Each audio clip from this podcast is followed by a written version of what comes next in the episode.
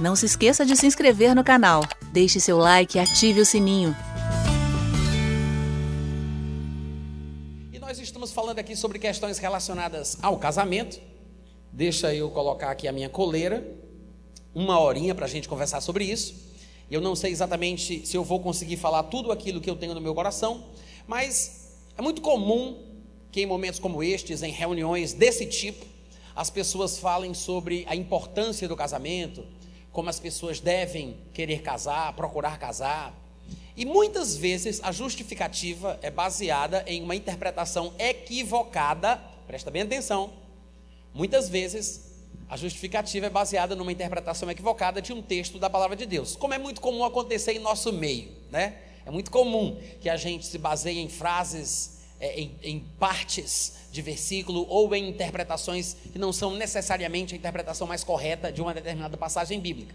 Sabemos que lá em Gênesis capítulo 2, versículo 18, está escrito: Disse mais o Senhor Deus: Não é bom que o homem esteja só, far-lhe-ei uma auxiliadora que lhe seja idônea. Muita gente pega esse versículo para dizer que não é bom o ser humano viver solteiro ou ser solteiro, como se fosse esse o significado do texto em questão, tá?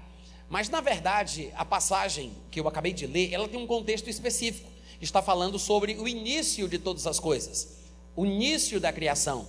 Quando Deus ainda estava fazendo, né, na semana da criação, ainda estava criando tudo, inclusive o próprio homem em si. E você vai observar nos detalhes do texto, no versículo seguinte, que Deus faz com que todos os animais passem diante de Adão, e o texto fala que, porém, não foi encontrada uma auxiliadora idônea para Adão em todos os animais que Deus fez passar na frente do homem.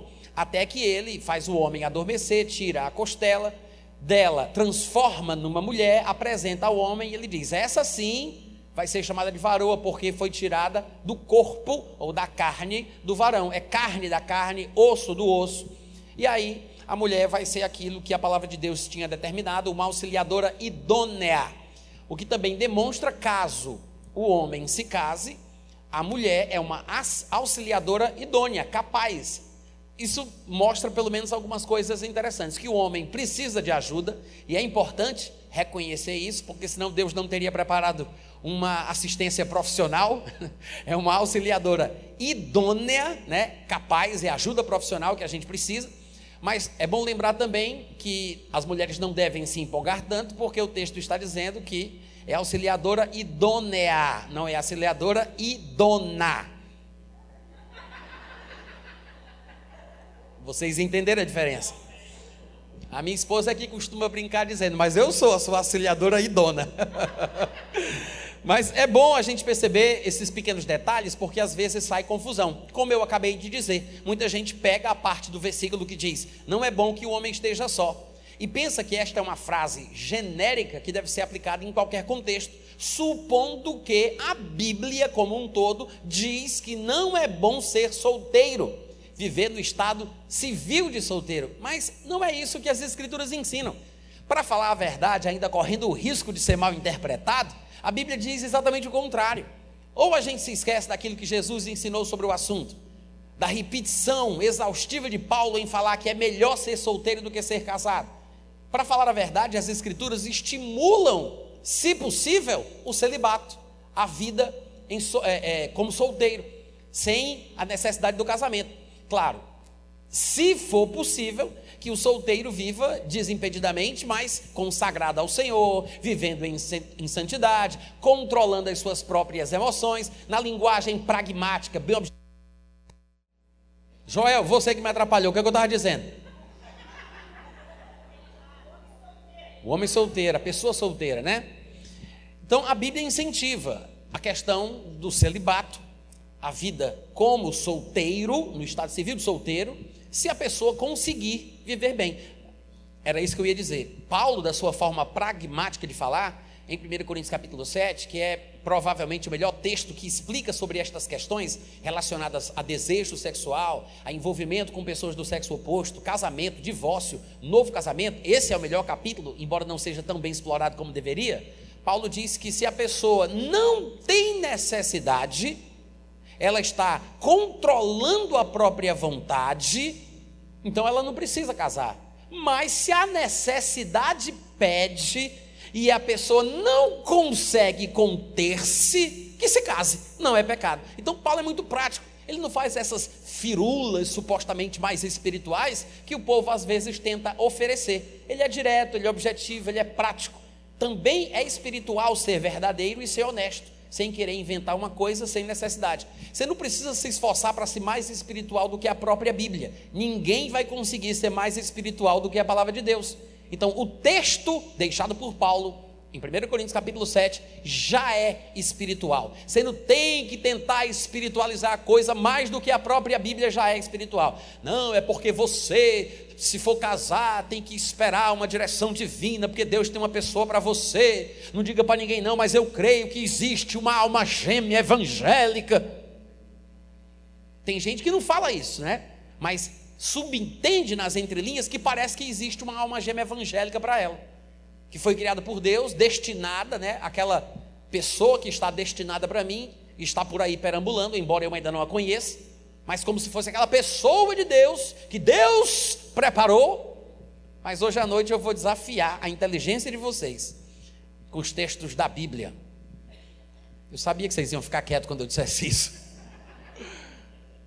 Porque, irmãos, é a palavra de Deus que deve ser a nossa regra de fé. Só um teste, experiência. Deu, deu problema de novo, não foi o microfone? Eu vou repetir.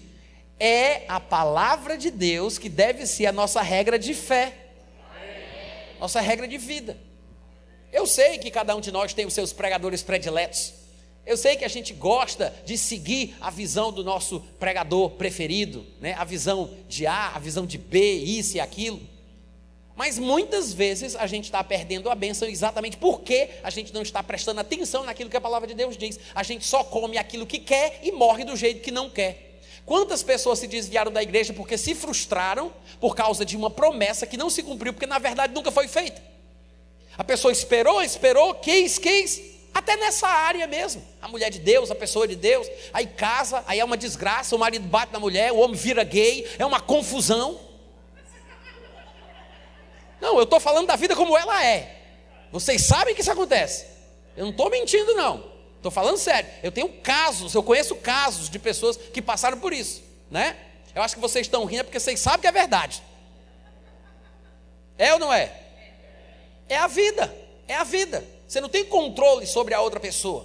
Você não sabe o que, é que a pessoa vai fazer da vida dela. Onde é que ela vai se dedicar, ao que ela vai se entregar, em quais pecados ela vai cair, se ela vai se arrepender, se ela vai preferir ser mais amiga dos prazeres do que amiga de Deus, você não sabe. Não tem garantia. E hoje à noite, como eu disse, eu vou desafiar a inteligência de vocês. Porque eu vou provar, se Deus permitir, eu vou provar para você que não tem fé no mundo que mude a vontade e o arbítrio da outra pessoa com quem você convive ou de quem da pessoa com quem você pretende conviver, caso você venha se casar com ela. Não tem fé, não tem oração, não tem promessa, não tem nada que mude a vontade da outra pessoa. Primeiro, em primeiro lugar, lembre-se que nem Deus, nem Deus, que conceitualmente é soberano, ainda que nem todo mundo entenda isso, que alguns pensam mais numa caricatura da soberania divina do que naquilo que a própria palavra realmente diz sobre Deus ser soberano que acham que Deus ser soberano significa que ele faz o que ele quer, como um déspota, um ditador, né? Que ele estabelece as coisas só porque ele é que manda aqui. As pessoas não sabem o que é soberania. Soberania é a capacidade que Deus tem de decidir o que ele faz e o que ele não faz. Ele pode se autolimitar por ele ser soberano. Para ele ser soberano, ele não tem que ser capaz de fazer o que os teólogos dizem que o soberano faz. O problema é esse. Que as pessoas pensam que Deus, por Deus ser Deus, Ele vai simplesmente enfiar suas bênçãos pela nossa goela abaixo. Ele vai fazer as coisas por cima de pau e pedra, né? Ele vai salvar quem Ele quer e vai mandar para o inferno quem Ele quiser, porque quem manda aqui sou eu. Como se fosse assim. Mas é exatamente o contrário, é porque Deus, é porque Deus tem uma natureza mais elevada que a nossa, porque Deus realmente ama o ser humano no seu sentido mais puro e essencial que ele não ousa se conduzir inconvenientemente na busca dos seus interesses. É do interesse de Deus abençoar todos os homens, todos. Mas ele não vai fazer isso por cima de pai pedra, na marra. Ele não, ele não se conduz inconvenientemente na busca dos seus interesses. Eu sei que tem muita gente que não entende isso. Mas, se nem Deus que é soberano, ele muda a pessoa na marra e na força. Deus é aquele que persuade, que convida, que atrai, que ama, que oferece, que chama, mas a pessoa tem que querer. Não andarão dois juntos se não estiverem de acordo.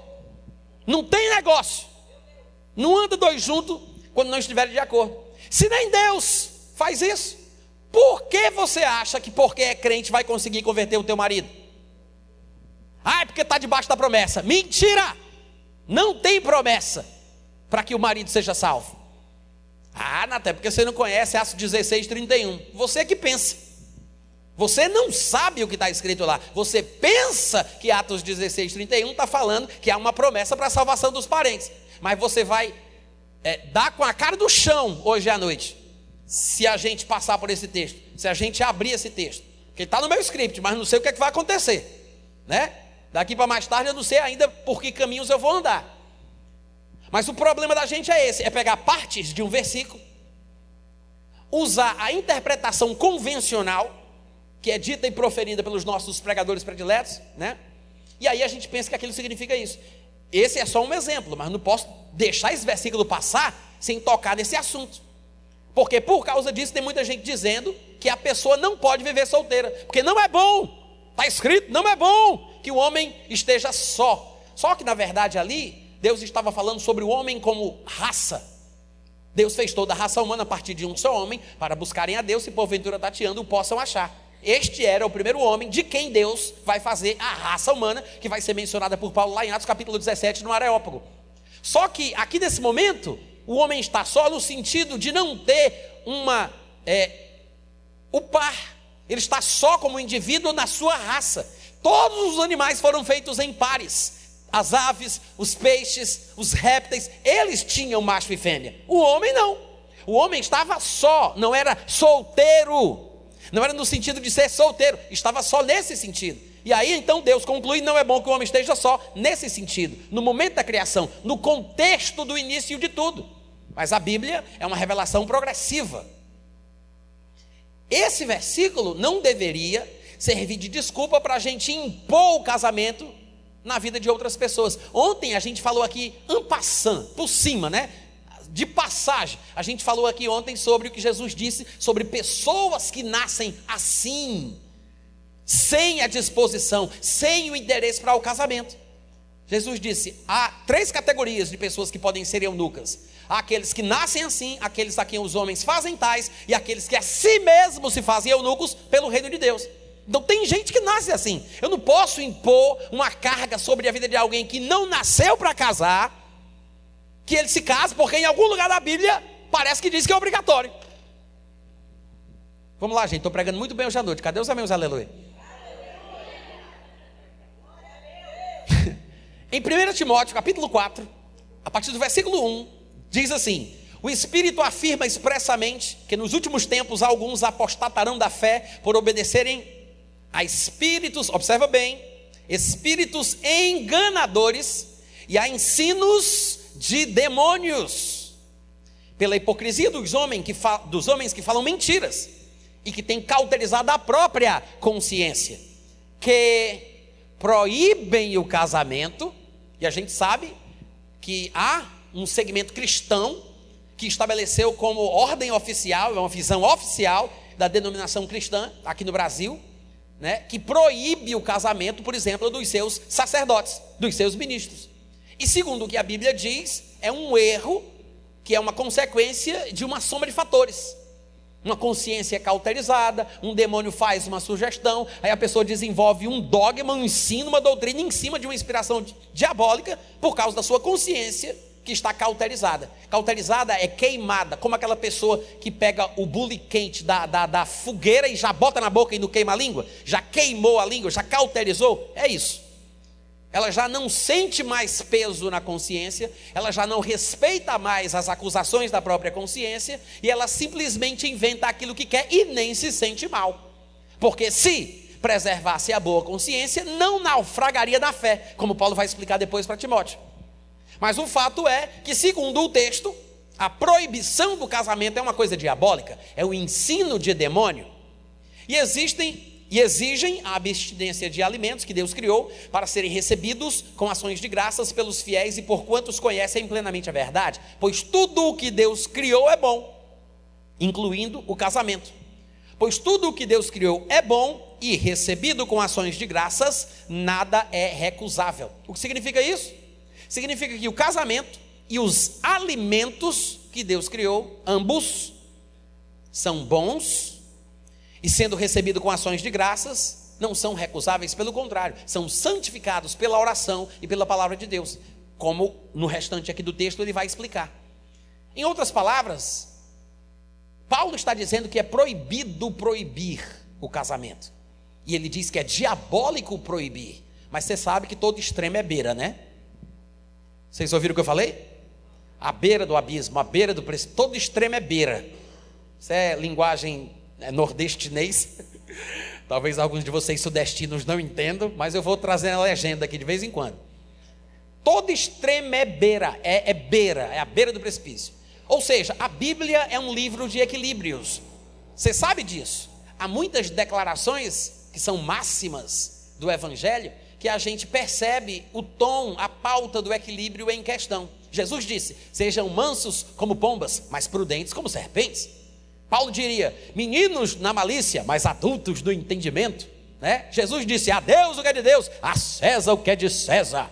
Equilíbrio, nem lá e nem low. Nem muito, nem tão pouco, nem oito, nem oitenta. Porque o cristianismo, a Bíblia, é um livro de equilíbrios. Diga amém.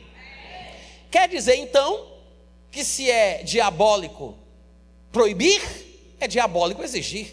É antibíblico, pelo menos.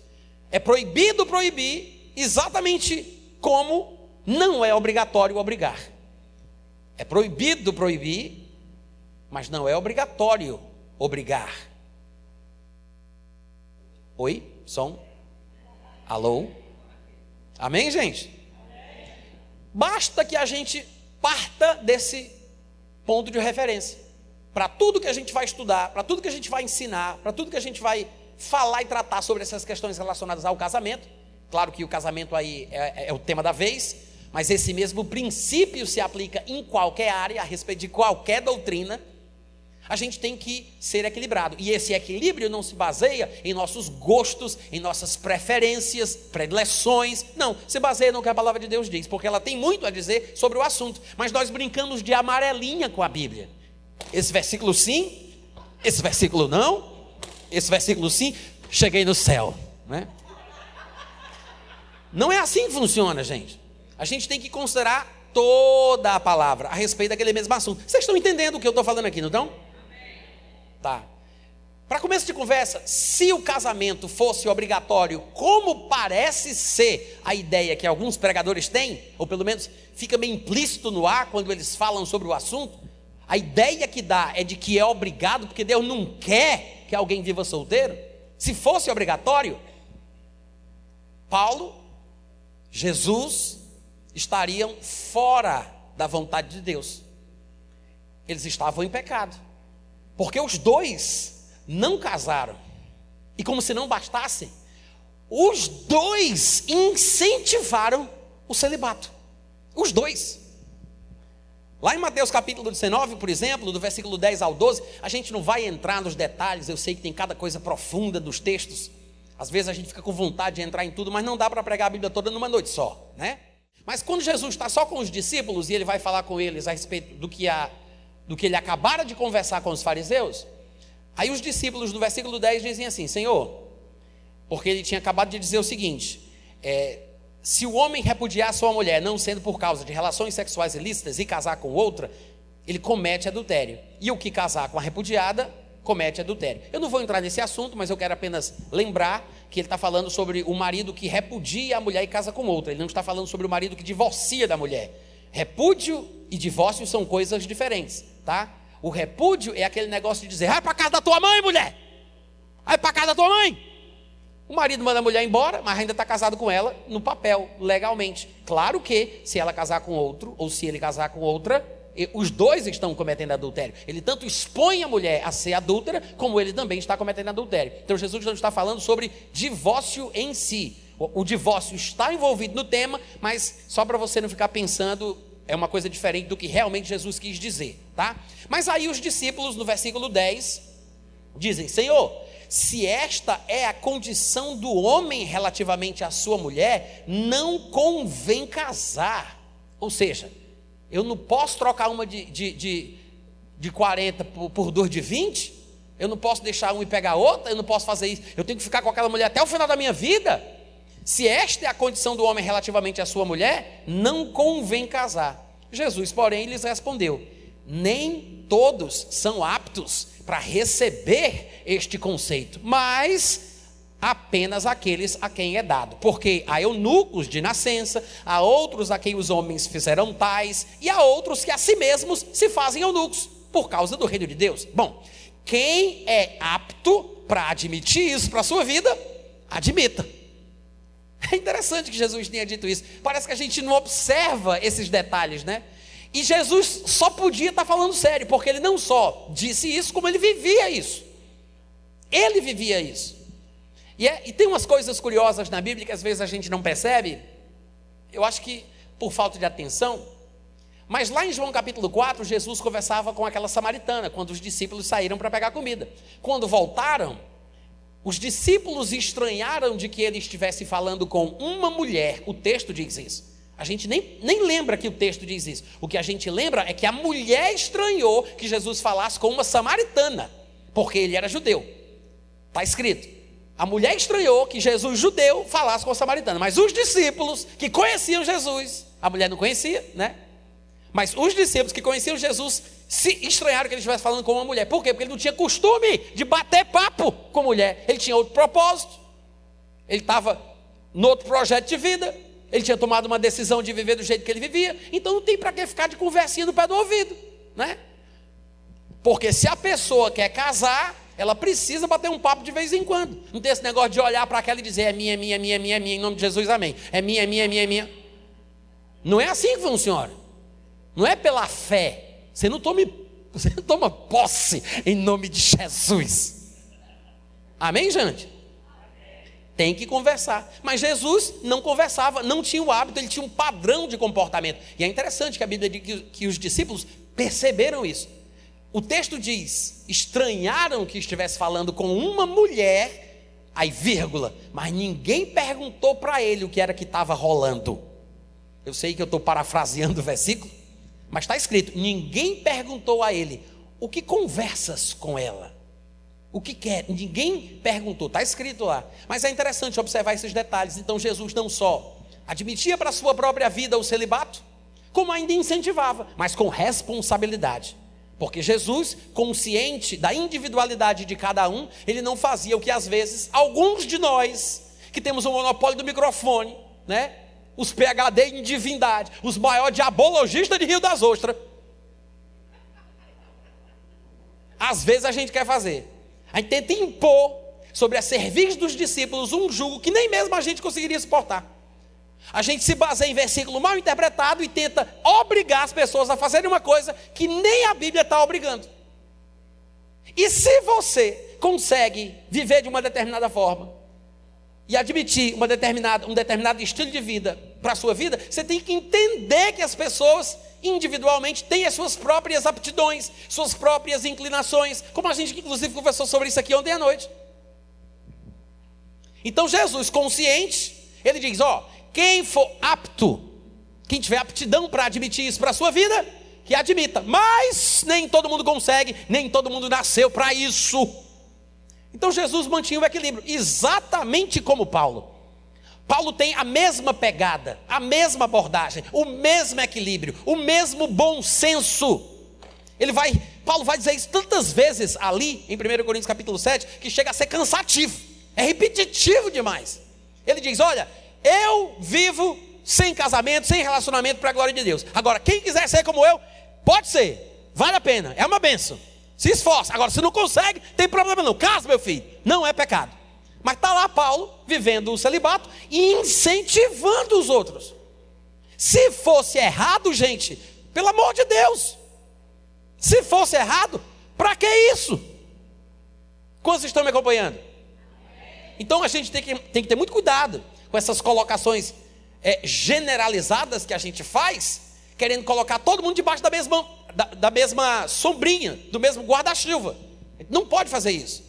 Tem que ter muito cuidado, porque existem particularidades, existem chamados específicos e particulares para cada um. Cada um tem um dom, cada um tem uma aptidão, cada um nasce de um jeito. A gente não pode tentar forçar que as pessoas sejam como nós e escolham o que a gente escolheu por causa das nossas características e da nossa individualidade. Amém? Mas vamos dar uma olhadinha no que Paulo fala. 1 Coríntios capítulo 7. A gente viu aqui Jesus, né? Agora, bora dar uma olhadinha. Não precisa nem abrir. Eu vou citar os textos, que são muitos textos, rapidamente. Mas, por exemplo, em 1 Coríntios capítulo 7, versículo 1, Paulo diz: É bom que o homem não toque em mulher. Presta atenção. Eu já vou logo avisando, não teremos tempo aqui para entrar no contexto, para explicar o porquê ele disse isso, o que ele quis dizer, o que significa. Isso aí é outra história, tá? Para uma outra oportunidade, uma próxima vontade de Deus. Eu só quero que você observe as frases. Ele diz no versículo 1: É bom que o homem não toque em mulher. Versículo 7: Quero que os homens sejam assim como eu. Versículo 8: Aos solteiros e viúvos lhes seria bom permanecerem nesse estado. Do versículo 25 ao 26, aos virgens. Eu sei que em nossas versões dizem as virgens, né, como se fosse um apelo às mulheres, ao, ao gênero feminino, mas na verdade o texto grego ali está colocando aos virgens, as pessoas virgens. É a mesma palavra que vai aparecer lá em Apocalipse, capítulo 14, ou é 7, quando fala daqueles 144 mil judeus das 12 tribos de Israel, dizendo que eles são castos. É a mesma palavrinha, dependendo do contexto, a gente sabe se está se referindo a homem ou mulher. Lá ficou claro porque diz que não se contaminaram com mulheres. Mas aqui, como o versículo está dentro de um contexto aparentemente confuso para os intérpretes e editores das versões que nós compramos, alguns acharam que ele estava falando mesmo de mulher, mas na verdade não é. Tem versões que colocam o gênero masculino mostrando que, porque vocês sabem que quando eu falo no masculino, eu incluo homem e mulher, né? Às vezes, dependendo do contexto, eu estou falando só com homem. Mas se eu disser, todos vocês que estão aqui hoje à noite, eu estou falando com todo mundo, homem e mulher, não tem esse negócio de todas e todes. Todos já é todo mundo. Todos entenderam? Tá. Então, aos virgens, não às virgens, mas aos virgens, seria bom permanecer assim. Versículo 28. Os que casarem não pecam, mas sofrerão angústia na carne. Eu só queria poupar vocês. Olha os incentivos. Versículo 32 e 35. O que eu quero é que vocês estejam livres de preocupações. Versículo 40. A viúva, se quiser casar, pode, desde que seja no Senhor, mas será mais feliz se permanecer viúva. Então, eu apenas pincei, pincei frases de versículos aqui do capítulo 7, para você observar o quanto ele é repetitivo na mesma abordagem. Incentivando, inspirando, deixando ali um toque, uma referência e tal, mostrando que existem vantagens em não se casar. Então, para com esse negócio de dizer que se a pessoa é solteira, ela não está agradando a Deus. Se ela é solteira, ela não está na vontade de Deus. Não é bom que você fique solteiro. Não há nenhum lugar na Bíblia que diga isso. Porque o texto de Gênesis, que é usado para se argumentar dessa forma, não está falando sobre estado civil, sobre ser casado ou ser solteiro. Está falando sobre o princípio do mundo, quando Deus tinha criado o homem e não tinha um par do sexo oposto, como no caso dos animais. Amém. Deus abençoe a vida de vocês. Pelo menos eu botei para fora. Aí, quando enxerga. Quando chega em Gênesis capítulo 2, o versículo 24, está escrito assim: Por isso, porque no contexto da história, né, vocês lembram, Deus fez passar todos os animais diante do homem, mas não se achou uma auxiliadora que lhe fosse idônea. Então ele fez, Deus fez cair profundo sono no homem, tirou uma costela, transformou na mulher, apresentou para o homem, disse, varoa, né? Aquela coisa. Ou se tu me cantas, tu me levas ficou empolgado, aí chega no versículo 24, ele diz: Por isso, é o resto da história, tá? Por isso, deixa o homem pai e mãe e se une à sua mulher, tornando-se os dois uma só carne. Do que é que ele está falando aqui, gente? Se une à sua mulher, se une. Ele está falando de quê? É a alma gêmea, que é a alma gêmea evangélica que está sendo destinada? É a, é a mulher que Deus une ao homem? Não, ele está falando sobre sexo. Ele está falando que o homem deixa a casa do pai e da mãe e se une. Né? Se. Eu não tenho que explicar tudo para vocês, gente. Se une a sua mulher, tornando-se os dois uma carne só. Porque Deus fez os órgãos sexuais masculino e feminino compatíveis para o encaixe. E essa é a união da qual ele diz que as carnes viram uma só. É uma união física. Por isso não tem esse negócio de dizer, ah, se casou a partir de agora, fulano de tal com a fulano de tal são um só espírito. Que conversa é essa? Eu já vi, eu já vi pastor celebrando casamento dizendo isso. Vocês agora são um só espírito. Ele se atrapalhou, só pode. Porque o que está escrito na Bíblia em 1 Coríntios 6,17 é que aquele que se une com o Senhor é um só espírito com ele. Eu não viro um só espírito com a minha mulher. A gente vira uma só, porque a união é física, porque o casamento é uma coisa do mundo. Casamento é uma coisa mundana. Diga amém ou mim, eu só quero um, uma expressão.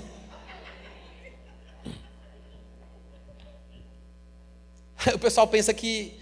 Porque eu, eu, sou cearense, né? E tenho que fazer graça com tudo que eu falo. Mas o pessoal, às vezes, eu acho que ele se confunde e pensa que eu estou mentindo. Que eu estou inventando as coisas. Mas não é não.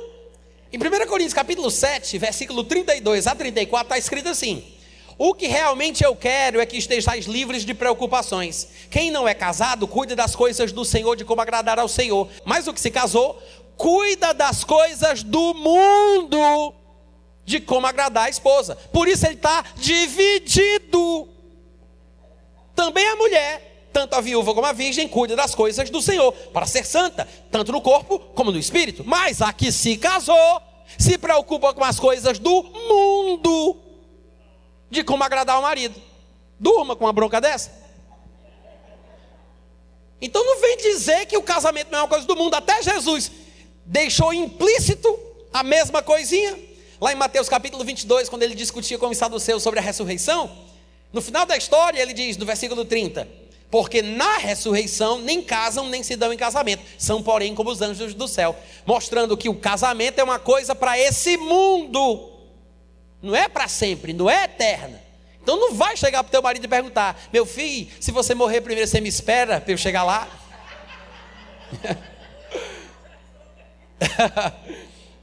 Aí você dá aquela resposta, né? Na verdade, eu pensei que o nosso compromisso era até que a morte nos separe.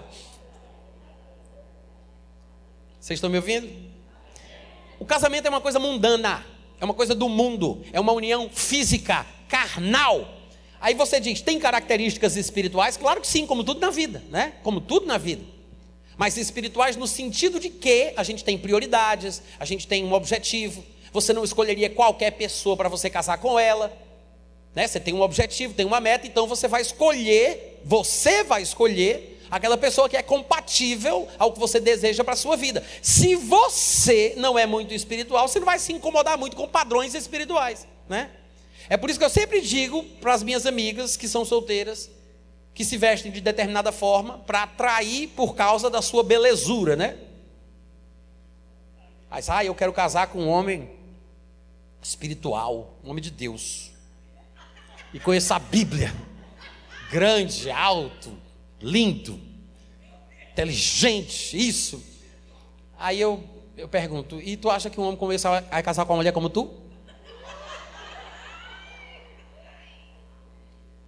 Porque, agora vem a frase profunda: carniça só atrai urubu. Anota isso aí, tá? Para meditação da igreja. É. Então é uma questão de compatibilidade. A escolha é nossa, mas o que é que a gente vai escolher? O que é que a gente quer? Agora, presta atenção, que a gente dá risada, mas o negócio é sério. O problema é que a gente tem tanto medo do que a gente quer que a gente prefere colocar na mão de Deus. Né? É daí que surge essa esculhambação toda. Não, está na mão de Deus. É Deus que vai escolher, é Deus, né? Deus isso, Deus aquilo, Deus sabe o que faz, Deus vai escolher para mim, Deus vai determinar a mulher de Deus. Eu vou só fazer uma pergunta aqui teológica para vocês. Eva era a mulher de Deus para Adão? Tempo. Vocês estão com dúvida, né? Trabalho de equipe, vai, pergunta para o coleguinha do lado. Pergunta aí, Eva era a mulher de Deus? O que é que tu acha? Pergunta para o coleguinha. Hein? Era ou não era? Era ou não era? Hã? Tá rolando uma dúvida aí. Gente, algumas pessoas, tá bom, chega? Algumas pessoas, presta atenção, algumas pessoas, diz, eu ouvi, tá? Disseram, não, não, por quê? Porque foi por meio dela que ele pecou, que começou toda a confusão. Então não era uma mulher de Deus, né? Tinha outra? Não tinha outra. Outra coisinha. Se esse negócio de dizer mulher de Deus, homem de Deus, significasse, se isso significasse, a pessoa que Deus traz para mim, que eu espero que não seja isso, o que está na sua cabeça quando essa frase sai da sua boca, mas se significasse isso, foi Deus, é, Eva é a única pessoa no mundo de quem a gente poderia dizer, é uma mulher de Deus para Adão, porque ele fez, ele fez, sozinho pegou a costela, moldou, aí disse, pá! Ele fez a mulher, apresentou para Adão. Se tem uma mulher de Deus, uma é Eva. Viu? Mas foi lá que a bagunça toda começou. Com a mulher de Deus. Né? Então não fica com esse negócio de dizer, se eu casar com a mulher de Deus, eu não vou ter problema, não vai dar nada errado. Isso não aprende com a história, não. Claro que tudo pode dar errado. Claro. Não existe isso, gente. Para com essas superstições evangélicas que você aprendeu nesses cemitérios, nesses seminários por aí afora. São palavras muito parecidas, às vezes eu me confundo.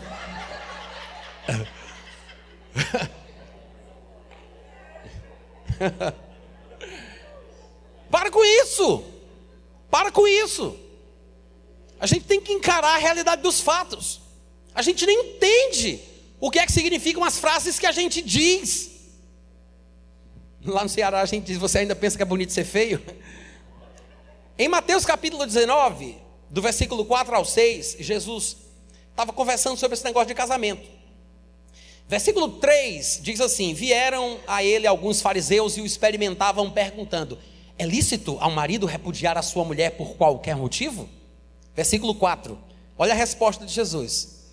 Respondeu ele: Não tendes lido? Que coisa linda! Que resposta! Não sabe ler, não, meu filho? Você não sabe ler, não? Hein?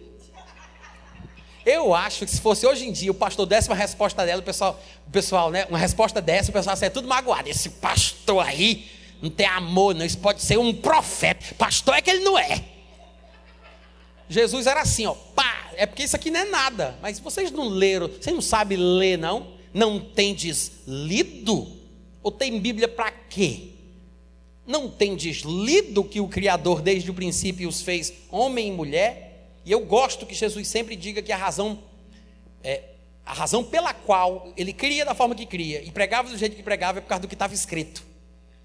Porque isso mostra que, por mais que ele fosse um homem espiritual, conectado direto ali no 220 com Deus. Mesmo assim ele dizia: não, está escrito, está na palavra. Não tem deslido? Está escrito, está escrito. Jesus tinha o costume de ler, ele sabia onde as coisas eh, da palavra estavam. Na primeira pregação registrada de Jesus Cristo, em Lucas capítulo 4, deram para ele o, o, rolo, que é o livro, né, como naquela época era o formato, do livro de Isaías. A Bíblia diz que ele pegou o livro, é o livro de Isaías, ele procurou e achou o lugar no qual estava escrito: O Espírito do Senhor está sobre mim, porque me ungiu para evangelizar. Ele não achou por acaso na sorte, não, gente. Deus fala comigo, aí mete o dedo na Bíblia e achei. Não foi assim. Ele sabia onde estava o texto, ele foi atrás para falar aquilo que ele queria falar naquela hora. Por isso que quando ele termina, ele diz: Hoje se cumpriu o que acabais de ouvir. Era uma mensagem específica para aquele dia porque ele queria demonstrar ao mundo que ele tinha sido ungido para evangelizar, para pregar, para libertar. deram o livro de Isaías, ele sabia onde Isaías o texto serviria para a mensagem daquele dia. Ele conhecia a Bíblia, não foi na sorte. Deus fala comigo, aí mete o dedo na Bíblia e Judas foi e enforcou-se. Não, vamos, vamos sério agora, senhor. Fala comigo. Vai tu e faz o mesmo. É isso. Tirar a prova dos nove, né? Por que te demoras? Não é assim que Deus fala com você. Diga amém. amém. Não é assim. Você tem que ler, ver o contexto, entender a mensagem, interpretar. Aí Jesus diz: Vocês não leram que o Criador desde o princípio os fez homem e mulher? E que disse: Por esta causa, por esta causa, é que deixará o homem pai e mãe e se unirá à sua mulher, tornando-se assim os dois uma só carne? De modo que já não são mais dois, porém uma carne só. Portanto, o que Deus uniu, não separe o homem. Observe que há um desenvolvimento lógico. Eles fazem uma pergunta e Jesus começa dizendo o seguinte: está escrito, o que está escrito é o que vale.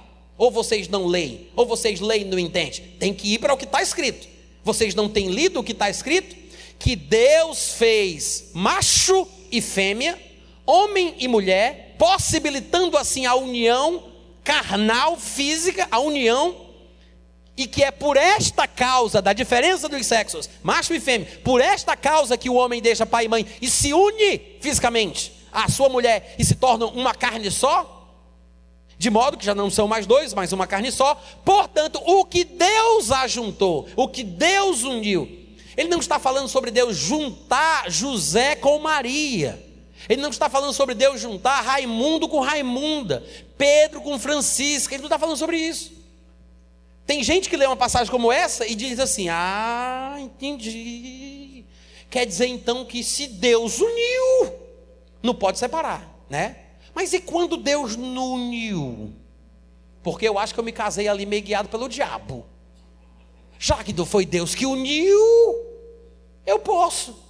Porque eu só não posso separar o que Deus uniu. Porque o que Deus não uniu. Quantos estão entendendo? Eu já ouvi isso. Eu já ouvi isso. Depois de uma aula, um irmão chegou para mim e disse assim: Pastor, quer dizer então que o que Deus uniu, o homem não pode separar. Mas quando a pessoa casa, que é muito jovem, é muito abestalhada e vai ali, faz uma besteira na vida, casa mais inspirado pelo diabo do que qualquer outra coisa. Nesse caso, pode, né? Por quê? Porque não foi Deus que uniu. Olha a interpretação e a criatividade do povo. Mas faz sentido, porque é mais ou menos assim que os pregadores deixam subentendido nas entrelinhas. Como se a frase Deus unir significasse que Deus junta as pessoas.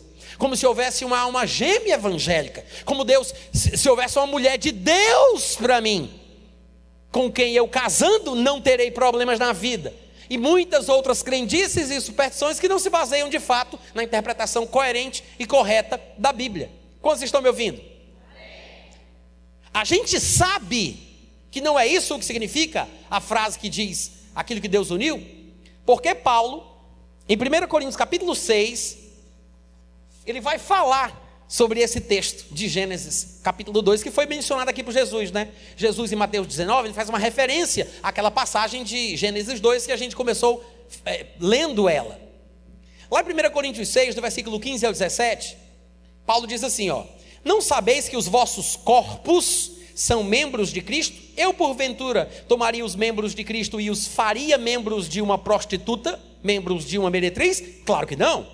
Ou vocês não sabem que o homem que se une, presta atenção, ele está falando sobre a relação sexual, sobre a união física, é o mesmo sentido do texto de Gênesis 2, que falava sobre o homem deixar pai e mãe se unir. É a mesma coisa que Jesus quis dizer quando ele em Mateus 19 disse que Deus estabeleceu que o homem se uniria pelo fato de ter criado macho e fêmea, homem e mulher, sexos opostos que podem se unir. Aí ele diz: é, ou não sabeis que o homem que se une à prostituta forma um só corpo com ela?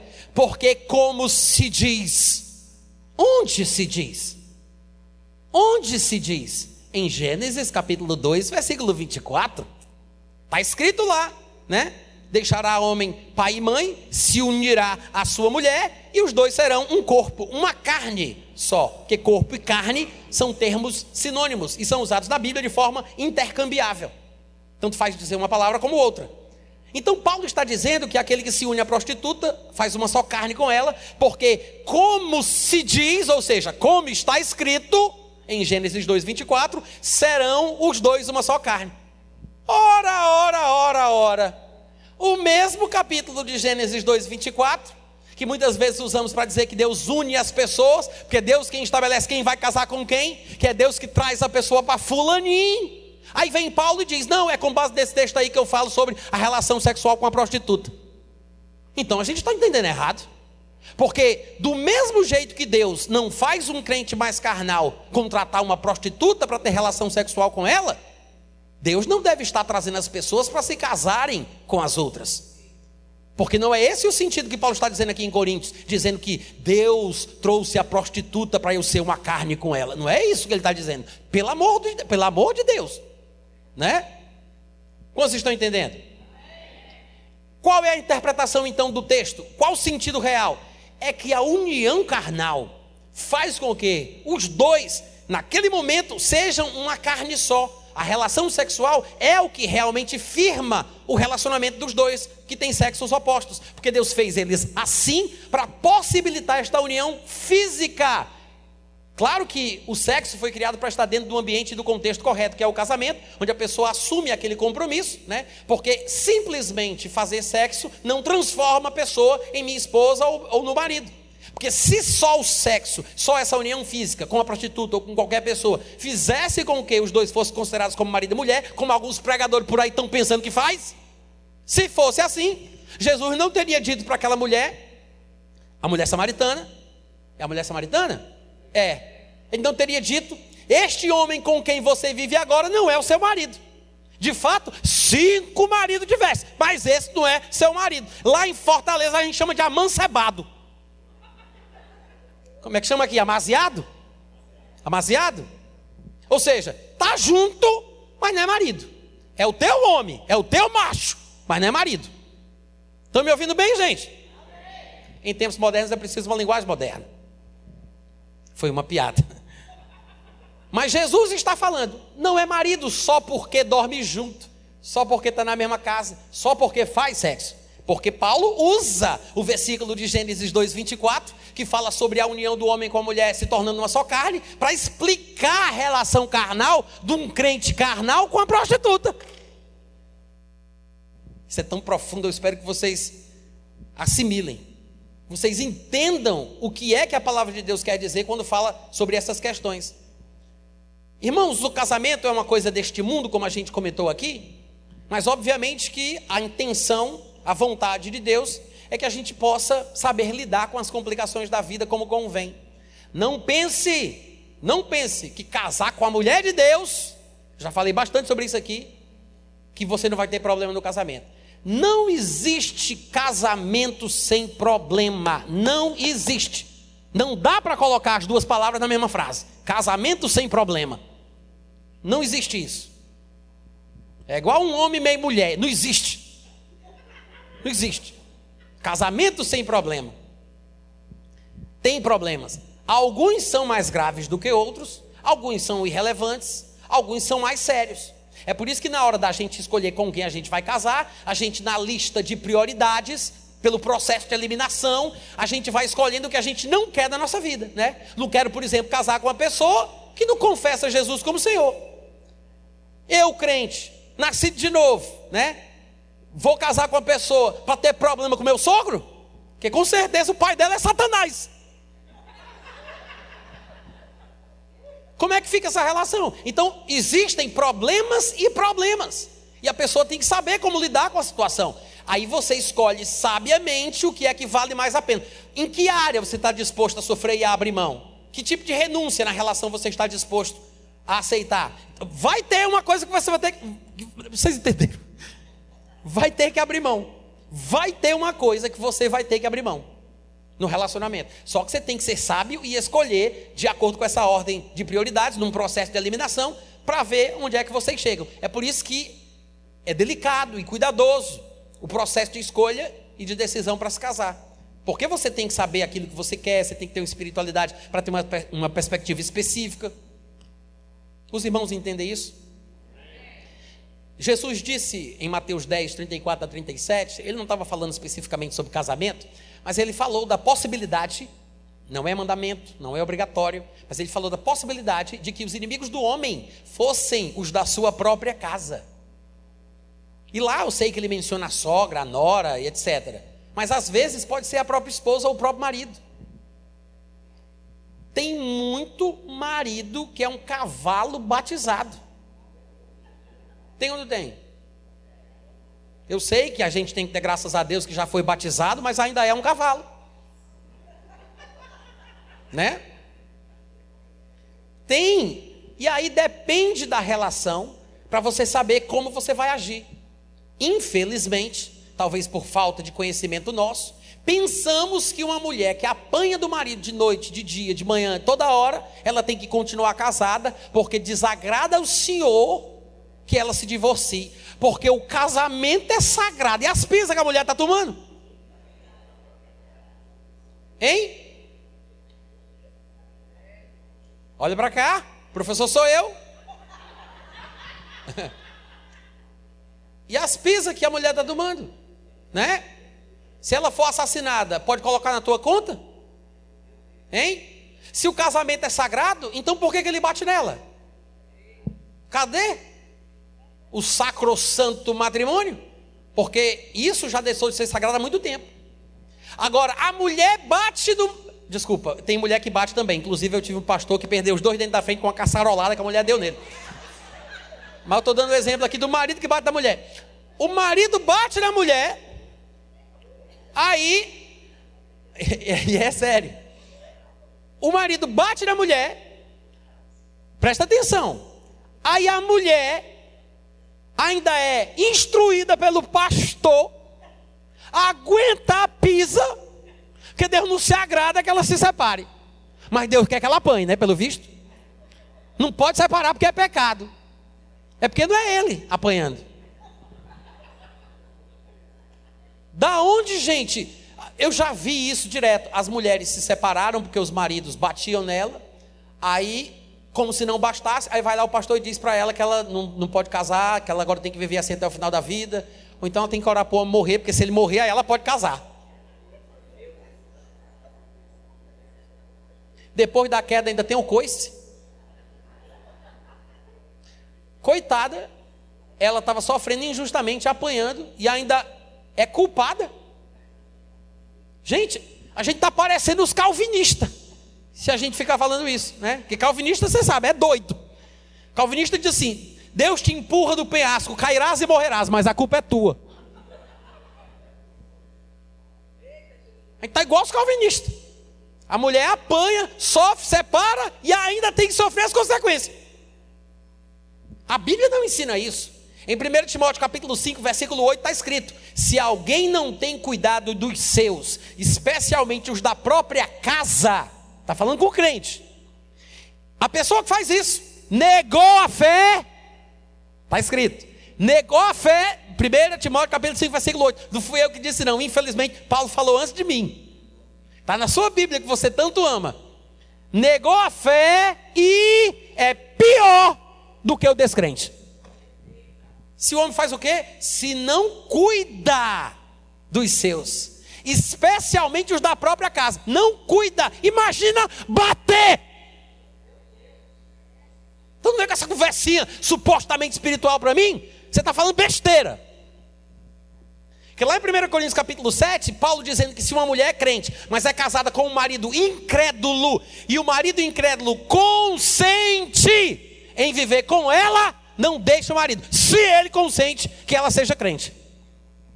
Paulo apela para o livre-arbítrio do incrédulo. Ele respeita o livre-arbítrio do incrédulo. E se ele aceita que ela seja crente, não trata ela mal, não bate nela, está tudo bem, que a mulher não deixa o marido. Se o marido se apartar, aí está escrito: vai com Deus. O amor ainda está aqui. Vai com Deus. Está escrito. Não nessas palavras. Se o incrédulo se apartar, o que é que Paulo diz? Quem é que lembra aí das coisas da Bíblia? Ele diz: que se aparte. Se o incrédulo se apartar, que se aparte. Em tais casos, Paulo diz: em tais casos, que tem caso e caso. Tem caso e caso. Você não pode generalizar. Toda generalização é perigosa, inclusive essa. Então tem caso e caso. Em tais casos, não fica sujeito nem o irmão, nem a irmã à servidão. Paulo está dizendo o seguinte: se o incrédulo não quer mais morar contigo e te abandona, vai com Deus, que se aparte, porque você não vai ficar presa, escrava dos votos matrimoniais, por uma pessoa que não te quer, por uma pessoa que te abandonou. Você fez a sua parte, né? Não foi você que fez errado, é ele que não quis, não aceitou porque você é crente. Porque Deus nos chamou foi para viver em paz. Está escrito lá. Só que as pessoas ficam com esse negócio de dizer: não, se ele bate em ti, deixa ele bater, aguenta, minha filha. Primeira coisa que eu digo: marido que bate mulher é doido. Eu digo doido no sentido patológico da coisa, porque ele pode morrer envenenado do próximo almoço. Fica a dica. Eu não estou dando a dica para a mulher envenenar, não. Estou dando a dica para o marido ter cuidado. Tá? Que hoje em dia a gente não pode dar lugar nem ao diabo nem aos irmãos, né? É uma loucura. E para a mulher eu diria o seguinte: Minha filha, se ele vai bater em você, o que é que eu faço, pastor? Corra! Corra! Ligue para a polícia. Ah, eu vou falar com o gabinete pastoral. Pa pastor não foi colocado por Deus na igreja para resolver isso, não. Isso aí é coisa de polícia. Isso é coisa de delegado. Cada um no seu quadrado. Cada um tem o seu ministério. Por que, que você acha que o policial traz uma espada? Paulo diz: é por essa razão que o policial, a autoridade, traz uma espada. Não é sem motivo, é para punir aquele que merece. Porque é ministro de Deus, vingador, para abençoar a vida desse desgraçado. Está lá em Romanos capítulo 13. Então tem que levar para a polícia. É coisa de delegacia, de polícia. Vocês estão me ouvindo, gente? É assim que funciona, tá? O problema, o problema, até me cansa. Olha o estafa emocional. o problema é que a gente não interpreta o texto corretamente. A gente está tão acostumado né? A, a, a, ver a coisa ali naquele funil, colocar a gente dentro dessa cegueira, essa loucura, a gente não consegue levantar a cabeça para respirar. A gente está tão sufocado de interpretações baseadas em conceitos humanos, em visões denominacionais, na escola de pensamento X, A, Ministério Y, B, que a gente despreza o texto. A gente não ouve mais nada dentro da gente. A maneira número um pela qual Deus sempre quis que a gente aprendesse o que está escrito, para que a gente entendesse o que Ele tem para falar para a gente, foi desperdiçada. Hoje em dia, para a gente é mais importante o que Fulano diz, o que Fulano pensa, o que Fulano de tal fala. E está aí todo mundo perdido. Igual cachorro cego, cego dentro do açougue, né? Cachorro cego dentro do açougue. Vocês sabem o que é açougue? Açougue? Aquele lugar onde vende barcos e tal. Não, né? É carne aqui também? Então tá tudo certo. O cachorro cego dentro do açougue, ele sente o cheiro da carne, mas ele não sabe onde é que morde. Né? Ele não encontra. É igual o crente. Ele, ele não sabe como tomar posse da bênção, como chegar até ela. Às vezes ele experimenta ali um milagre na sorte, né? Uma coisa assim que aconteceu, sei lá, mas é por acaso, porque ele não, não segue nos trilhos da palavra. Então, primeiro lugar, se um homem desse ou uma mulher dessas trata mal o seu cônjuge, isso não é casamento, porque o casamento ele tem um padrão, tá? De comportamento. E há muitos textos que mostram isso. E tome muito cuidado com essa ideia de perseverar, aspas, no relacionamento, porque alguém te prometeu que o marido vai ser salvo porque está debaixo da promessa. Não tem isso em lugar nenhum. Não tem isso em lugar nenhum. Para falar a verdade, o texto que usam para justificar essa loucura é Atos capítulo 16, versículo 31, que inclusive é um tema do livro meu. Crê no Senhor Jesus será salvo tu e tua casa? Interrogação. Eu tenho um livro escrito com esse título. O pessoal usa essa passagem porque pensam que é isso que Paulo está dizendo aqui. No versículo 31 de Atos 16 está escrito: crendo, ele falando com um carcereiro, né? Dentro daquela prisão, ele e Silas. Crendo no Senhor Jesus, será salvo tu e tua casa. Aí o pessoal pensa: está vendo aí a promessa? Mas não é uma promessa. Por que, que Paulo disse isso? O contexto mostra. A família do carcereiro estava lá, na hora que ele disse isso. Não era só o carcereiro na frente de Paulo, sem mais ninguém, e ele falando com o carcereiro. Estava o carcereiro e todos os parentes atrás do carcereiro. A gente sabe que está escrito isso. Então, o que é que ele fez? Como todo mundo estava ali, como um bom evangelista, não desperdiçando a oportunidade, ele prega para o carcereiro e para os parentes. Porque se ele crê, ele é salvo. Ele e os familiares, ou seja, todos têm que crer, todos serão salvos. Que é por isso que no versículo seguinte diz: E lhe pregaram a palavra de Deus, e a todos os da sua casa. Ou seja, ele diz: Se você crer, vai ser salvo. Aí ele diz: Tu e toda a tua casa. Ou seja, se toda a casa crer, como ele também. E pregou para ele e para os da casa. E no versículo 33 diz: Naquela mesma hora da noite, cuidando deles, lavou-lhes os vergões dos açoites, a seguir foi ele batizado e todos os seus. Aí no versículo 34 diz: Então, levando-os para a sua própria casa, lhes pôs à mesa e com todos os seus manifestava grande alegria por terem, terem crido em Deus. É todo mundo junto. Não tem esse negócio de crer sozinho, que aí está debaixo da promessa. Não existe isso, gente. Da onde é que vocês tiraram essa loucura? Não existe isso em lugar nenhum. Pelo contrário, nós temos uma pergunta retórica da parte de Paulo, em 1 Coríntios capítulo 7, do versículo 15 ao 16. Ele diz: Se o descrente quiser apartar-se, que se aparte. Em tais casos, não fica sujeito à servidão nem o irmão nem a irmã, porque Deus nos chamou para a paz. Pois, como sabes, ó mulher, se salvarás do teu marido? Está escrito, Paulo, Autos 16, 31, está debaixo da promessa. Não. Ele disse, da onde foi? Paulo está dizendo assim, da onde foi que tu tirou esse negócio? Como é que tu sabe, mulher, se tu vai salvar o teu marido? Quem prometeu? Quem garantiu? Ou vocês não se lembram que quando Jesus falava sobre o que vai acontecer no futuro, ele disse: dois estarão numa cama, um será tomado, outro será deixado? Do, dois estarão no moinho, um será tomado, outro será deixado? E ele ainda disse assim: lembre da mulher de Ló.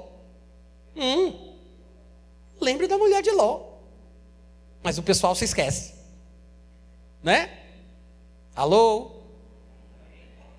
Eu sei que vocês estão tristes, mas faz parte do meu trabalho.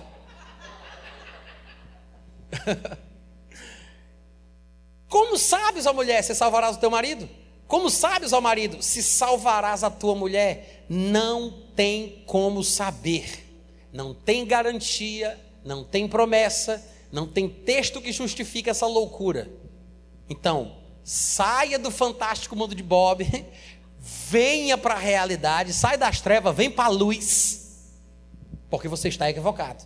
Você vai se frustrar se você ficar insistindo numa promessa que na verdade não foi feita.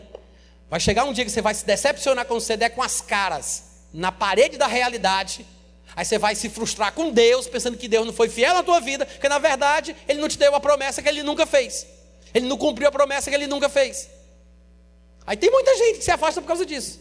Decepcionada com Deus. Como se Deus tivesse alguma coisa a ver com isso. Vocês estão me ouvindo, gente? Tá, então como é que a gente faz para resolver os problemas do relacionamento se porventura eles desistirem? Segue a Bíblia, né? O segredo é seguir a Bíblia. Em 1 Coríntios capítulo 7, mais uma vez, Paulo diz assim, ó, versículo 13: A mulher que tem marido incrédulo, olha aí, está aqui o conselho. A mulher que tem marido incrédulo e ele consente em viver com ela, não deixe. Não deixe esse homem. Porque se ele aceita uma mulher crente na vida dele, ele tem meio caminho para ser andado. Né? Já, já tem meio caminho andado. Já está mais para cá do que para lá. Se você não estragar tudo, esse homem vai ser salvo. Que ele aceita viver com a crente, então ele está aberto. Aí ele diz: neste caso, né? Se o marido incrédulo, neste caso, porque, versículo seguinte, porque o marido incrédulo é santificado no convívio. No convívio no convívio da esposa. E a esposa incrédula é santificada no convívio do marido crente. De outra sorte, se não fosse pelo convívio, os filhos também seriam impuros. Agora, pela convivência do santo com o imundo, o imundo vai ser santificado. É por isso que ele diz: Por isso serão santos os filhos de vocês. Se o crente não estragar tudo, não é uma questão de Deus prometer, é se você prometer que não vai fazer besteira. É se você prometer que não vai dar um mau testemunho. Entendeu? Porque é pela convivência que o marido e os filhos são ganhos. São os santificados. O problema é que a gente estraga o evangelho. A Bíblia que os nossos parentes leem é a nossa vida. E às vezes o nosso comportamento errado grita tão alto que a gente não consegue ouvir o que a gente está dizendo. Não adianta você pregar, esfregar o Salmo 91 na cara dele, ele não vai querer saber. Ele vai olhar para o teu comportamento. Aí ele vai dizer: se o incrédulo quiser se apartar, que se aparte, aquela coisa toda. De onde sabes o marido salvará a mulher e por aí vai. Mas veja que ele diz que é o convívio que resolve a questão. Isso é consistente com o restante da Bíblia, porque lá em 1 Pedro capítulo 3, no versículo 1, Pedro diz assim: Mulheres, e sede vós igualmente submissas a vosso próprio marido, para que, se ele ainda não obedece à palavra, seja ganho sem palavra, é, não é sem palavras, é sem palavra, zero, nada. Sem palavra alguma, por meio do procedimento, está aí, está vendo? A mesma coisa, o comportamento, por meio do procedimento da sua esposa, sem palavras, só olhando, ele vai olhar, vai olhar, vai olhar, isso é. Essa é a vida que eu quero para mim. Eu sei que a gente ora pelos parentes incrédulos, né? É bíblico orar. Por exemplo, Jesus disse: Orai ao Senhor da seara para que ele envie trabalhadores, porque grande é a seara, mas poucos são os ceifeiros. Então, é uma forma bíblica de orar, pedindo que Deus coloque pessoas cristãs no caminho dessa pessoa, no trabalho, na escola, na convivência dela. É uma forma de orar. Mas não é a minha oração que salva o incrédulo. Porque eu posso ter autoridade sobre os demônios, mas não tenho autoridade sobre a vontade da pessoa sobre o arbítrio da pessoa. E se eu ficar com esse negócio de ficar expulsando os demônios e não cuidar, o demônio sai, depois volta com sete espíritos piores do que ele. Ainda tem gente que pensa que não tem demônio pior do que outro, né? Aí volta com sete espíritos piores do que ele, entra ali e o último estado fica pior do que o primeiro.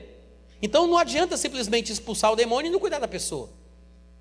Então a forma correta de salvar não é necessariamente pela oração, ainda que possamos interceder e orar em favor dos nossos parentes.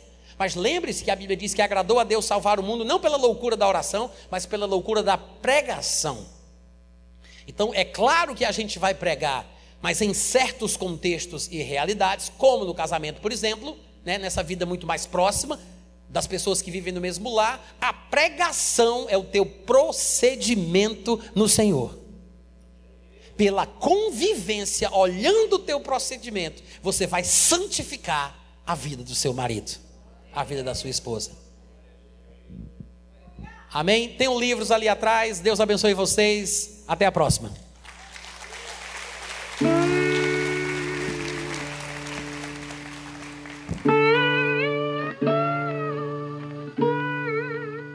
Este é um trabalho independente e conta com a ajuda das pessoas que têm sido abençoadas por ele.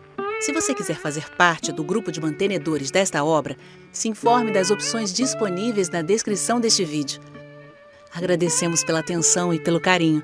Deus abençoe.